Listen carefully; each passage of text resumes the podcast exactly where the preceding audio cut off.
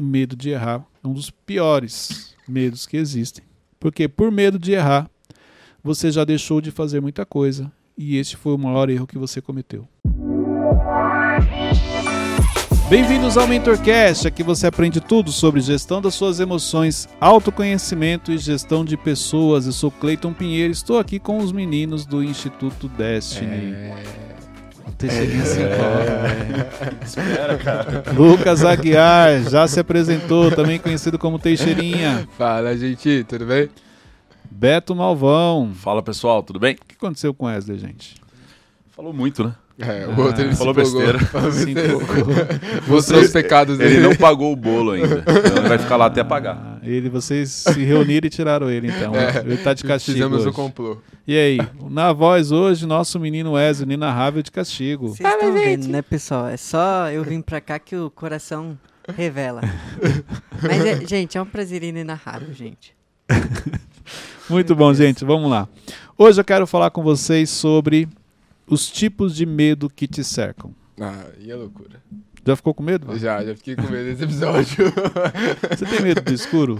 não, não, de escuro, Certeza não. que ele tem. É, Eu tenho medo de ficar em casa sozinho. Brincadeira, tem não. Tem, tem não, tenho não, brincadeira. Tem medo de ficar sozinho? Não, vamos lá, vou perguntar de novo então. Não, me Não, seja aqui, não. sincero, Teixeira, seja Você tem sincero. medo de ficar sozinho? Sem Não, mentir. Calma, Não é vergonha pra um homem de 19 anos. Não, é vergonha sim. Você tem medo de ficar em casa sozinho, Teixeira? Não, Cleito, tenho não. Tá tranquilo. Tenho não. Não convenceu, mas Brincadeira. Tenho não, gente. Vamos da falar, verdade. é, vamos falar hoje sobre os tipos de medo que te cercam e a gente vai explorar um pouquinho cada um. Beleza. O medo é algo que faz parte da nossa vida, no nosso dia a dia. Não tem como você falar assim, ah, eu não tenho medo. Não, em algum momento você vai ter sim, ele vai acabar te, te paralisando se você permitir que ele te domine. Uhum. Então eu quero trazer aqui esses tipos de medo para você ter mais clareza, para você identificar. Porque se você identifica o tipo de medo que está te, te, te cercando, e fica mais fácil para você trabalhar isso. Uhum. Ok? Então por isso que eu separei aqui alguns. Tem mais, mas não dá para a gente falar todos, eu separei alguns. Olha só que interessante, um dos tipos de medo que as pessoas possuem: medo de acessar ambientes, Uhum. ambientes diferentes. Uhum. Repare que tem alguns ambientes que você fica paralisado, você fica estagnado, você tem medo de acessar. Uhum. Quando você entra, você fica inseguro. Esse ambiente ele envolve situações também, uma palestra, uma pessoa ficar num palco ou na frente de várias pessoas. Também. É um ambiente. Então, exemplo. Imagine que você tenha medo de falar em público e você sabe que existe uma possibilidade de você ir num determinado lugar e as pessoas te convidarem para você falar em público. Você não vai. O medo te paralisa. Paralisa. Medo de você frequentar o ambiente. Você quer outra coisa? Imagine que você mora em uma região e tem um lugar que você acha que é muito chique. Exemplo, ó, você, você é convidado para ir até Brasília acessar o Planalto. Forte. Ou você vai estar junto diante de uma autoridade, um governador, um prefeito. Tem gente que pode Sim. paralisar. Tem medo. Uhum. Perder essa oportunidade por conta do medo. Exatamente. O medo de acessar ambientes paralisa muita gente. O que essa pessoa que possui esse medo, assim, paralisante e tal, é, tem que ter? Oh, De onde ele surge, na realidade, né? Ah. Porque olha só, de onde ele vem? Do complexo. Se você não se acha capaz de fazer parte daquele ambiente, se você acha que você não está à altura dele, se você acha que você não é digno de Uhum. estar ali, ele te paralisa. O complexo potencializa esse medo a ponto de te paralisar. É, você tava falando disso, eu lembrei que quando, lá em 2018, quando eu fui fazer o coaching inteligência, eu tava indo pra lá e eu tava pensando, meu Deus, como será que vai ser lá? Acho que eu não devia ter vindo. É. Acho que eu não. E, tipo, eu pensei em pegar, tipo, o transporte e voltar. Não, muita gente faz isso. Mas seria o medo de se frustrar, Cleito? Falar, pô, Não, realmente é eu o- não o- esse nasci pra isso. Esse medo de ambientes é de você não se enxergar ali. Exemplo, às vezes uma proposta de emprego. Se é uma empresa muito grande, você está começando a falar, não imagina, como é que eu vou entrar nessa empresa? Você pode fugir de uma entrevista com medo do ambiente. Então, isso tem a ver com um complexo de como você se enxerga e se você consegue se enxergar fazendo parte daquilo. Que nem eu te falei, se um presidente da república te convida E você acha, aí você começa a contar a história para você. Você fala assim, mas eu não tenho uma roupa à altura. Mas o que, que eu vou falar para ele? Eu não sei nem como é que eu vou me posicionar, onde que eu coloco minha mão, se minha mão vai ficar no bolso, se vai ficar para trás. Sabe, você, você entra em parafuso. O medo simplesmente te paralisa. Então existem pessoas que, de acordo com alguns ambientes, ela fica paralisada. Exemplo, vai ter uma premiação na sua empresa, você vai ter a oportunidade de falar com o presidente da empresa. Tem gente que fica paralisado. Não, nem sei. O que, que eu vou falar para ele? Quem não é visto não é lembrado. Mais ou menos isso. Uhum. Aí a pessoa conta uma história para ela. Você chega e fala assim, ó, eu- um exemplo, vamos pegar nosso time e fala assim, ó, gente, daqui a pouco o Thiago vai fazer uma reunião com toda a equipe. Pode ser que tenha pessoas que, meu Deus, o Thiago vai fazer reunião com a gente? O que, que eu vou fazer? O que, que eu vou falar? E a pessoa trava. Entendeu? Isso é comum. O medo de frequentar alguns ambientes. Mas eu, eu acho que até hoje eu tenho esse, esse certo medo. Principalmente quando a, a, a reunião ela é mais. Quanto menos gente, mais eu fico. Caraca. Eu, eu não sei se é medo ou meio apreensivo, né? Não É, que você vá é, fugir daquilo, mas. Então, mas aí medo- que tá. E se ele Esse, me Sei. perguntar algo que eu não sei? Então, esse é o sentimento que você tem que identificar. Peraí, por que, que eu estou apreensivo? Porque se eu estou apreensivo, a chance de, disso se tornar um medo e me dominar É grande. é grande, a ponto de um dia chegar e falar, cara, eu não quero mais continuar. Aquilo te dominou de tal maneira que você não fica confortável, você não se sente bem, a ponto de você abrir mão daquilo, você simplesmente desistiu. Então, qual é a reflexão que eu quero que, que, que quem está nos assistindo e nos ouvindo faça? Quais são os ambientes que você já perdeu a oportunidade de frequentar porque você teve medo? Dificilmente você vai falar assim, ah, eu, tive, eu não, não tenho nenhum ambiente que eu tenho medo. Não, tá bom, que você ficou apreensivo então, pronto, para facilitar para você. Que você ficou com receio. E aí na hora você contou uma história para você e foi lá e fez algo diferente. Isso é comum. Ambientes que te trazem medo, pânico, apreensão, insegurança, não importa. Tem uma ligação com o complexo que você carrega, com as crenças limitantes que você carrega. Entendeu? Então, exemplo, é, é, vamos supor, você vai em um ambiente, um, um, uma- um evento, vamos dizer assim, você fica lá no fundo, com medo de sentar na frente e alguém te chamar para fazer alguma coisa. Nossa, em circo. Eu sou assim. é, desculpa. Soltei aqui do nada. É porque. É gatilho. É isso. Do nada. Em circo. Tem medo Nossa, do palhaço? dizer- Tem que Aí, sentar lá eu tenho atrás. medo de palhaço. Aí, ó. Medo de palhaço. É, se- é, passar vergonha lá. Não, desculpa, Cleiton. Pode cortar isso aqui só. Não Corta vamos, não. não vamos cortar, não. Medinho de Foi o palhaço. gatilho.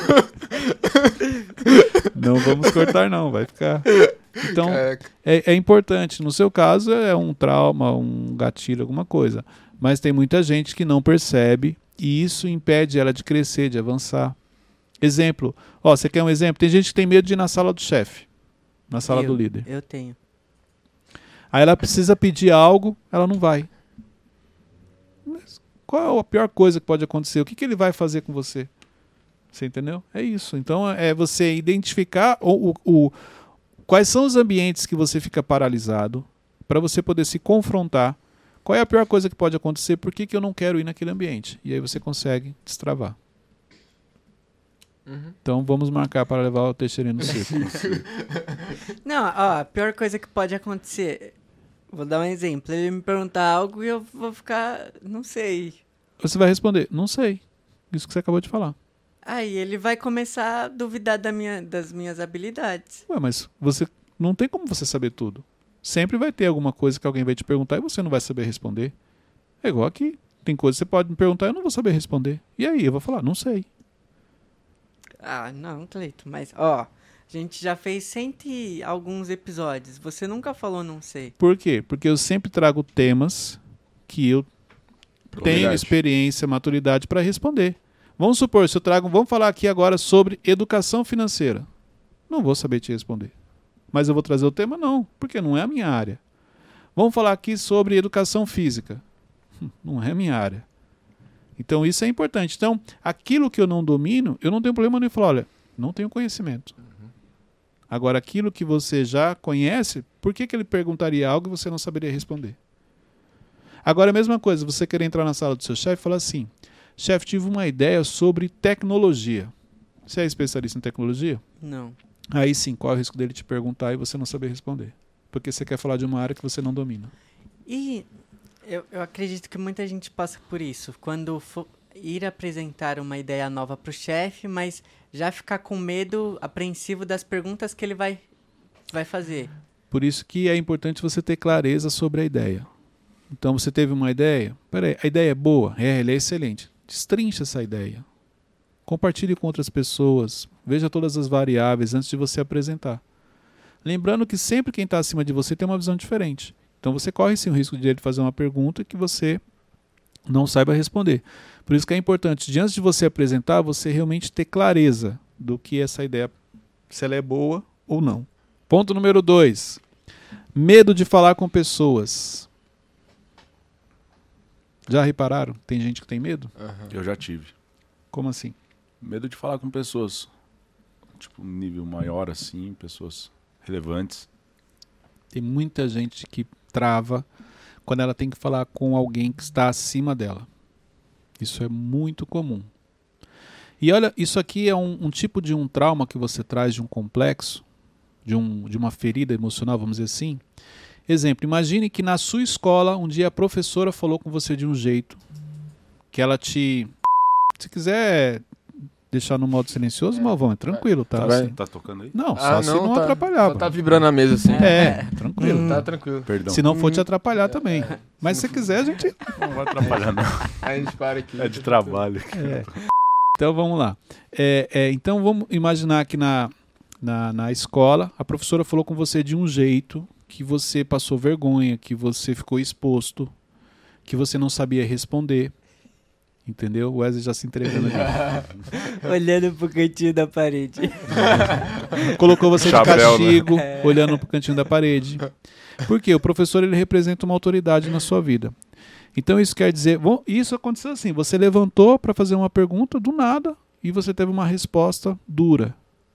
Aquilo pode virar um gatilho. E toda vez que você está diante de alguém que você entende que é uma autoridade sobre a sua vida, Hum. você não vai conseguir ficar tranquilo, fazer a pergunta. O Wesley está se entregando ali. Fala, Wesley. Eu lembro que eu, que eu ficava bastante olhando pro cantinho da parede e os meus amiguinhos ficavam rindo de mim. Pois é. E aí isso te traz esse trauma, você fica bloqueado. Então, toda vez que você está diante, até hoje mesmo, na fase adulta, você está diante de uma autoridade, você não consegue falar com a pessoa. É como se você. É, é mais ou menos assim, igual o Wesley, ficou muito de castigo. Vamos supor que ele tem que falar com alguém, com uma autoridade. O medo de inconsciente que vem nele, e se ele me colocar de castigo? É como se isso acompanhasse ele até hoje. Uhum. Wesley, você já tem vinte e poucos anos. Não, mas e se eu ficar de castigo ali no cantinho da parede? E é tão interessante que isso é tão forte na gente que vamos supor, ele fala alguma coisa e fala assim, Wesley, fica ali de castigo. Sem ele perceber, ele pode ser Ele que ele vai, vai. depois cai a ficha. Não, mas espera aí, eu não, não- Não já passei dessa disso. fase. mas o primeiro impulso é, e por quê? Porque é como se aquilo estivesse se repetindo. Uhum. O gatilho ele faz isso, é como se você estivesse vivendo novamente aquilo. Por isso que, repare que, exemplo, a maneira como seu pai fala com você, sua mãe na sua criação. Quando na fase adulta você tem alguém que fala muito parecido, você acaba se comportando do mesmo jeito como você se comportava lá atrás. Então, um exemplo, você batia de frente com a sua mãe quando ela falava com você um pouco mais ríspida. Um exemplo. Toda vez que alguém fala com você mais ríspido, você bate de frente, sem perceber. Porque é o padrão que você carrega é o gatilho. Entendeu? Por isso tem muita gente que tem medo de falar com pessoas relevantes, pessoas que representam autoridade, pessoas que ela entende que estão níveis acima dela. Assim como tem pessoas que quando ela olha para alguém e ela enxerga que essa pessoa está um nível abaixo do dela, muitas vezes ela trata mal. Tem isso também. Porque é o padrão que ela carrega. Tipo, Hum. ela acha que é normal tratar mal pessoas que estão abaixo. Ela não consegue entender que ela tem que respeitar todo mundo, independente da classe social, independente do nível que a pessoa esteja. Isso também é comum. Terceiro medo, medo de se posicionar. Hum. Muita gente tem medo de se posicionar. O que que é se posicionar? Dar opinião. Simplesmente você fala assim, olha, eu acho que isso deve ser feito assim, assim, assim. Fala. Ah, não sei, Cleiton, é porque quando é pra eu dar a minha opinião, eu penso uma, duas, três, quatro. Será que eu devia falar? Será que não era melhor eu ficar calado? Então, mas tem momentos que você tem que se posicionar. Você está diante de um problema, tá todo mundo quebrando a cabeça, você sabe como resolver. Tem gente que não consegue se posicionar. Depois que acaba a reunião, o Teixeira, deixa eu te falar, aquilo ali é só a gente fazer assim, assim, assim que resolve. Isso é bem interessante. E, e isso é tão interessante que, mesmo pessoas que já cresceram, que atingiram um determinado nível, vamos dizer assim, na sua vida, é, quando ela está fora da bolha dela, fora do ambiente, quando ela está diante de um ambiente tem várias pessoas de outros nichos, ela não consegue se posicionar. Isso também acontece. É como se, exemplo, eu só conseguisse me posicionar aqui com vocês. Se você me tirar daqui, eu não consigo me posicionar, não consigo falar. Mas aí não tem a ver com, com silêncio, por exemplo? Com o quê? Com silêncio? Não. O silêncio é assim, ó. Só abra sua boca quando você tiver certeza que o que você vai falar é mais relevante que o seu silêncio. Aí sim. Exemplo, para falar uma bobeira, melhor ficar em silêncio. Só que tem momentos que sim, o que eu vou falar é relevante. Vai contribuir. Mas às vezes é relevante para mim, Coito, não para o nível que Mas é isso que eu estou te falando. Quando você tem um entendimento do silêncio, você tem um entendimento do que é relevante. Você já não é conduzido pelas suas emoções. O que eu estou trazendo aqui sobre se posicionar não tem a ver com isso. Entendeu? Porque uma pessoa que ela tem entendimento do, do, do silêncio, ela já tem uma gestão emocional adiantada. Uhum. Eu estou falando por, por trauma. Porque ela tem medo de ser repreendida, ela tem medo de, de chamarem a atenção dela, ela tem medo de alguém começar a rir. Exemplo, medo de falar em público. Medo de falar em público. A maioria começa na escola. O professor faz uma pergunta, você não sabe responder, seus amiguinhos começam a rir. Você quer um exemplo que você fez com o Wesley no episódio passado? Que? Você expôs ele. Ah, Verdade. eu falei. Porque ele falou uma palavra errada, na hora você começou a rir. Uhum. Isso acontece na escola. Desculpa. Se você olhar o vídeo, você vai ver que ele ficou meio assim. Por quê? É como se voltasse lá na época de escola. Por isso que muita gente tem medo de se posicionar. E se eu falar uma palavra errada e alguém começa a rir?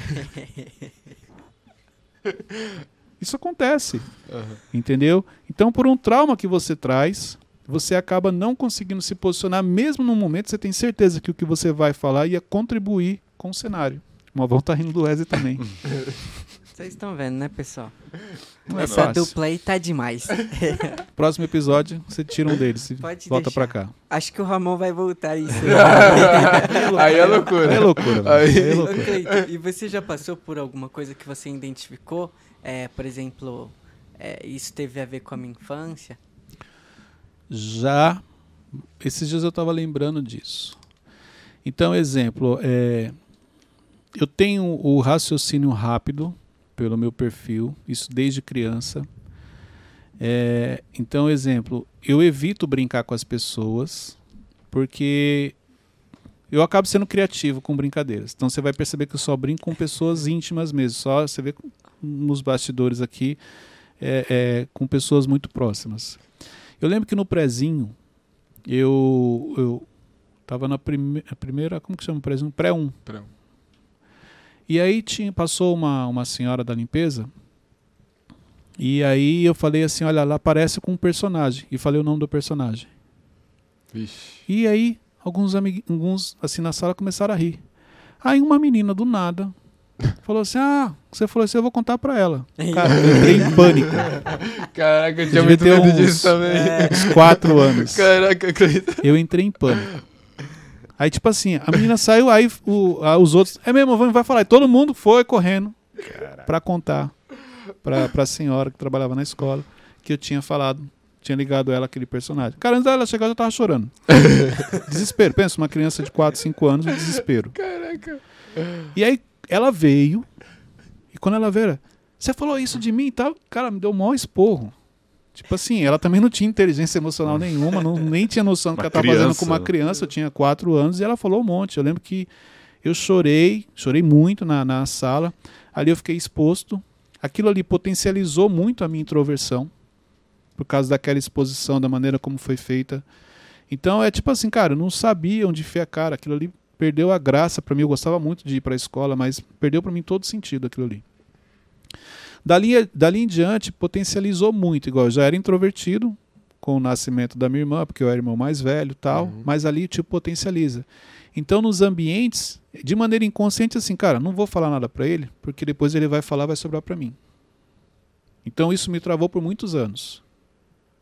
Porque é um, um- uma ferida, uma crença, por isso que eu falei, medo de se posicionar. Inconscientemente. Eu não falava quando eu chegava assim em reuniões, até eu desenvolver inteligência emocional, eu não falava em reunião, não. Mas você lembrou dessa época de quatro anos? O que, que fez você lembrar? Esses dias eu parei e eu lembrei desse episódio. E eu comecei a calcular o impacto que ele trouxe na minha vida.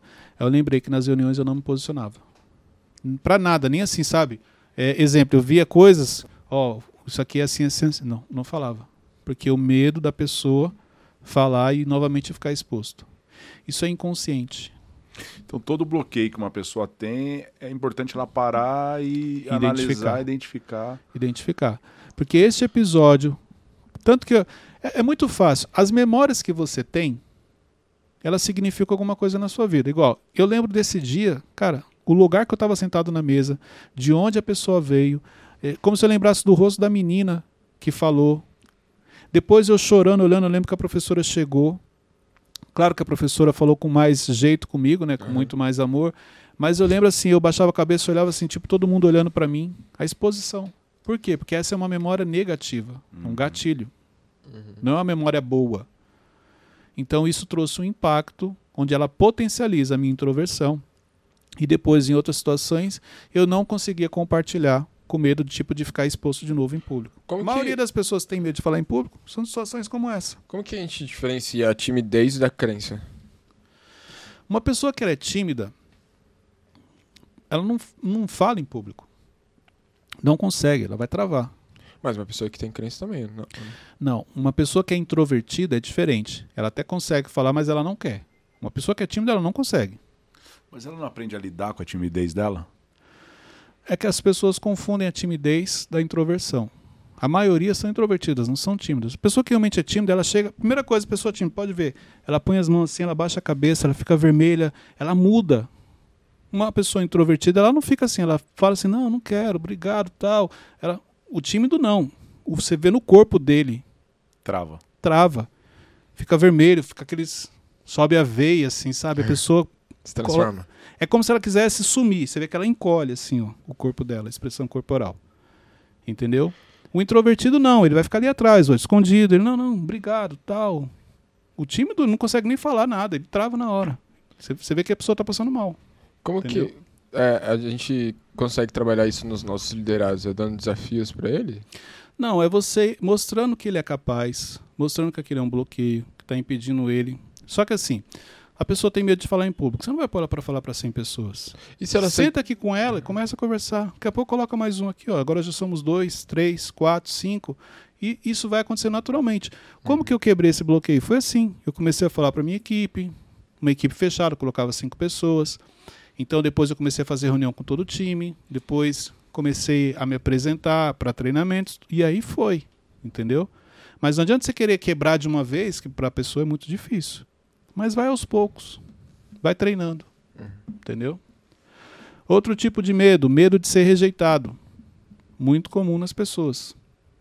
O medo da rejeição te impede de fazer muita coisa. Medo de você ser reprovado, das pessoas não aprovarem aquilo que você é, que você falou, aquilo que você fez. A maioria das decisões que as pessoas não tomam é com medo de ser rejeitado, de não aprovar a ideia que ela teve. Pode ver, ó, quantas ideias vocês têm? Eu não vou falar não. Uhum. E se falarem que a ideia não é boa? É. Melhor ficar quieto. É isso.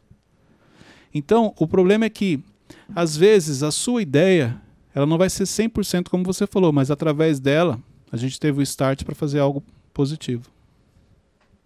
Repare, quantas coisas boas nós fizemos aqui, dentro do Instituto, onde surgiu de uma ideia que era num formato e a gente foi aprimorando e virou outra coisa. Mas teve o start. Projetos, né? Quantas vezes você estava num ambiente que você pensou em algo, não falou, alguém falou no seu lugar e levou o mérito? Hum. O que, que você acha disso, Cleiton? Se você vê, tipo, aqui, ó, a gente tá numa reunião aqui, aí eu dou uma ideia. Aí o Malvão vai apresentar essa ideia e ele vai ganhar um mérito. O que, que você pensa sobre Não isso? tem como problema, líder? porque a essência ele não tem. Então, exemplo, você teve uma ideia, a ideia ela surgiu na sua cabeça, você compartilhou com ele, ele roubou. É isso que você está falando, né? Isso. Ele roubou, ele só vai conseguir apresentar até um certo ponto, porque a, a essência ele não tem, ela não surgiu na cabeça dele. O que ele pode fazer é aprimorar, mas aí já não é mais a sua ideia. Ele pegou a sua ideia e aprimorou. E aí ele vai tra trazer ela diferente. Entendeu? Mas pode dar certo. Mas, mas assim, ó, o líder, que ele tem uma sensibilidade, que ele observa a equipe, ele conhece a equipe. Uhum. Que ele sabe se ele tem capacidade de ter feito aquilo ou não. Entendeu? Assim como ele sabe que porque ele anda com você, tem muita coisa que vem de você, não tá, de, não tá nele. Tanto que quando você começa a pedir para ele fazer, ele não sabe, ele vai te chamar para você ajudar ele. Hum, Só que tem uma coisa, a ousadia dele ajuda ele também. Não adianta nada, você tem ideias e você não quer desenvolver, você não quer trabalhar suas emoções, você não quer colocar em prática isso, você vai ficar sempre tendo ideias para que outras pessoas levem o mérito. Porque a hora que pergunta, ué, você quer falar alguma coisa? Não, não quero falar nada. Tudo bem então, continue aí, ele vai continuar levando mérito. Tem isso também. Mas o líder ele tem que intervir nessa situação, ó, tipo, Malvão, eu vi que você falou a ideia como se fosse sua, mas na verdade não é isso. O que, que o líder tem Eu, que fazer? eu geralmente eu não confronto. Se eu Hum. percebo que a um tá roubando a ideia, eu não vou confrontar. Porque primeiro eu não tenho como provar. Uhum. Vai ficar ele falando assim, não, a ideia foi minha, e vai ficar você do outro lado falando, a ideia foi minha. Como é que eu Não, vou provar? Aí é um, um falando a verdade e o outro. Então, mas qual dos dois está falando a verdade? Ah, Como que É. eu provo? é, é, tá Então, tudo aquilo que você não tem como provar, não adianta você querer entrar no conflito. Uhum. O tempo é a melhor resposta. Por quê? Ele só vai até um certo ponto, já que a ideia não foi dele. Ele não vai saber fazer tudo. Vai chegar uma hora que ele vai ter que te chamar para ajudar. Ele vai ter que admitir que realmente Roubou. ele roubou, vamos dizer assim. Então, é, é, é, com relação a isso, eu sempre fui muito tranquilo, porque o tempo é a melhor resposta para muita coisa. Não- não- uma mentira ela não se sustenta por muito tempo. Chega uma hora que você dá uma escorregada, você cai em contradição, você não consegue manter aquilo, entendeu? É quando a verdade vem à tona. Beleza. E o último medo que eu anotei aqui, o medo de errar. O medo de errar é um dos piores medos que existem. Porque por medo de errar, você já deixou de fazer muita coisa e esse foi o maior erro que você cometeu. Quantas ideias, quantas decisões você precisa tomar e o medo de errar te impediu de tomar aquela decisão ou te impediu de fazer aquilo, com medo de cometer aquele erro, e você nunca percebeu que esse foi o maior erro que você cometeu na sua vida. O medo de, te bloqueou, te paralisou e você não fez o que deveria ter sido feito com medo de cometer um erro e cometeu o maior erro da sua vida, o de não ter feito, de não ter decidido. Mesmo quando você faz algo, Cleito, e erra lá na frente, isso não, não é tão é, O que que é, o que que é pior? Você cometer um erro ou você não tomar a decisão? Cometeu erro. Depende. Pelo menos você tentou. Tentar não existe. Pelo menos você arriscou. Tentando manipular agora. E- O pior é você não tomar a decisão. Esse é o maior erro que você cometeu. Você tomou uma decisão, você errou lá na frente, você aprendeu. Mas, Isso é, é, positivo. Uhum. Mas- Agora, não ter tomado a decisão, Você não sabe se ia dar certo ou você não. não sabe se vai dar certo ou não. Por isso que eu Mas- falo. ma- Vamos lá, peraí. Você tem que ter coerência, você tem que ter prudência. Não é para você sair fazendo tudo. Mas quantas coisas você já deixou de fazer com medo de errar? E isso está te deixando estagnado na fase de vida que você está. O medo de errar te impede de tomar uma decisão e essa é a decisão mais errada que você tomou, a de não ter feito. Algo que tem me ajudado muito nisso, porque eu, eu tenho, acho que eu tenho muito esse, esse medo, assim, mas o que tem me ajudado é pensar que é, se eu errar, pelo menos eu errei em algo novo. Pra- como é que eu faço para diminuir o impacto do erro? Eu vou buscar os conselheiros, eu vou falar com os meus mentores, eu vou compartilhar a ideia. O problema é quando você sai executando sem perguntar a opinião das pessoas. Aí sim o impacto vai ser grande. Mas se você pensou em fazer algo e você saiu compartilhando, a chance de você errar diminui. Igual o Teixeirinha, vira e mexe, ele tive uma ideia assim, assim, assim. O que, que você acha? Ó, eu acho que tem que ser assim. E aí ele toma a decisão. Mas imagine se ele teve uma ideia, não faz nada. É o maior erro que ele comete. Nunca vai saber se aquilo era bom ou não, se ia dar certo ou não. Sim. Entendeu? Uhum. Então, o medo de errar faz você cometer o maior erro que existe, que é o de não tomar uma decisão, que é o de não ter uma atitude, que é o de não fazer alguma coisa. Isso é importante. Uhum. Ficou mais claro? Sim. Sim. Qual desses erros, medos que vocês mais se identificaram? Acho que o último agora. Tem medo de errar? Medo de Medo de errar. Também. Então, Forte cuidado. inteiro com esse- É. Aqui é assim, um fala uma coisa, todo mundo Não, vai. mas o meu medo é de errar. Nessa de você ter medo de errar, você pode estar cometendo o maior erro. Porque eu sinto, eu sinto que aqui, aqui no instituto, tudo é muito grande, sabe? Então, se você errar, não vai ser numa coisa. Tudo é muito intenso. Isso. Exatamente. Por isso que você tem que ter essa clareza do que você faz, da responsabilidade que você tem. Uma coisa é você errar com mil seguidores. Outra coisa é você errar com um milhão de seguidores. O número, o impacto é muito maior. Uhum. E aí isso aumenta a sua responsabilidade. É tipo o Moisés, né? Exatamente. O erro básico, só que com Mas se você olhar, ele, ele est- estava atento ao que Deus estava direcionando. A gente pode trazer que ali, talvez, tomado pelas suas emoções, ele não se policiou no que Deus falou? Sim. Mas olha o quanto a vida de Moisés era difícil também. A todo momento o povo pressão, dava né? trabalho, pressão, questionava Deus fazendo todos os milagres que estava fazendo e o povo questionando, entendeu? Ah, mas olha no nível que ele tava, né? É a responsabilidade dele. Mas, o- mas aí que tá. um. Quando você pega Moisés, emocionalmente, Moisés não era um exemplo de, de, de, Liderança. de inteligência emocional, vamos dizer assim. Ele tinha vários complexos. Uhum. Quando ele fala que a fala dele, ele tinha dificuldade ao falar, alguns teólogos dizem que ele era gago. Para ele falar isso para Deus é porque realmente a fala dele trazia algum impacto. Outra coisa, ele foi criado longe dos pais, ele foi criado como um bastardo, vamos dizer assim. Você imagine a adolescência dele, quanto as pessoas não tiravam sarro dele, ou julgavam ele, ou desprezavam, rejeitavam ele. Aí ele vai, sai do Egito, vai para o seu povo, chega lá, novamente ele é rejeitado. Por isso que quando Deus chama ele, ele luta para não, não aceitar. Fala, não, não quero, imagina. Ou nada, cheio de, de, de problema esse pessoal aí, já me rejeitaram, já fui expulso, já isso e aquilo. É a última coisa que ele queria, ele só queria continuar cuidando das ovelhinhas dele. Uhum. Mas tinha um propósito. E, e pra você ver, se você pegar para Moisés o que Deus pediu para ele não fazia sentido. E ele não queria fazer. Mas, por quê? Fazia parte do propósito dele e no final o nome de Deus seria glorificado. Então, quando você pega a história dele, por isso que lá na frente Deus falou uma coisa e ele fez outra. Talvez tomado pela emoção, não se atentou e acabou se perdendo ali. Uhum. Dúvidas? Nothing. Gente, pega esse link, compartilhe nos grupos de família, porque essa questão do medo envolve muita gente. Isso aqui é um episódio para você assistir em família, com o seu filho, com a sua esposa, com o seu marido, Com seu time. com o seu time, para você poder depois conversar e refletir. Link na descrição, livro O Poder do Recomeço, o Wesley já estava olhando ali para mim. Sete É. passos para você recomeçar da maneira certa. Tem um QR Code, você tem acesso a um webinário gratuito, exclusivo para quem adquirir o livro. Deus abençoe a todos, até o próximo episódio.